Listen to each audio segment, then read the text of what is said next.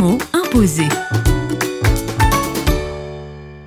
Avec Véronique Lavoué, directrice des projets auprès du sel, le mot imposé est aujourd'hui Burkina. J'ai devant moi le visage de Marthe, Marthe Girard, qui est une de nos partenaires euh, qui travaille avec des orphelins. Et un jour, j'étais avec elle euh, en visite de la pouponnière, et puis on rentrait, il faisait très très chaud, on allait manger, on traversait un chemin en plein soleil, et tout à coup, un homme arrive, s'approche d'elle, et lui dit Marthe, je voudrais que tu me parles de ton Dieu.